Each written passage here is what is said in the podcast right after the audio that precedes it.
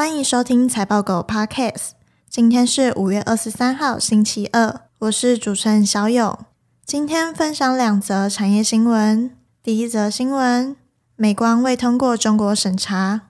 美光上个财年约十一趴的营收来自中国，而审查结果也会对中国记忆体产业供需产生影响。去年十二月，美国将长江存储列入黑名单。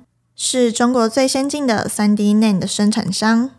今年三月三十一号，中国以安全风险为由对美光进行审查。四月份，《财经时报》报道，美国要求韩国企业不要填补中国市场缺口。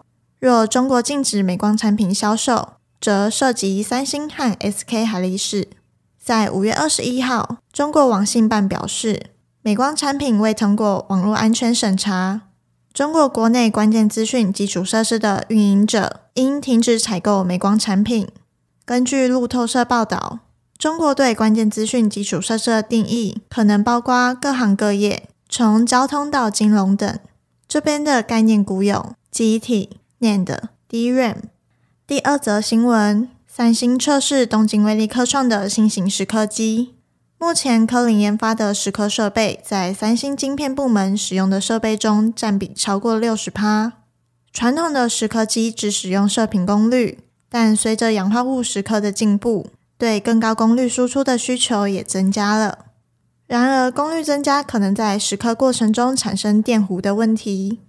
三星测试东京威力科创的新型混合氧化物蚀刻机，这款产品是在深度蚀刻的时候使用射频。而在更精细的蚀刻工作中，则使用直流脉冲。东京威力科创还在蚀刻气体中使用了新的金属。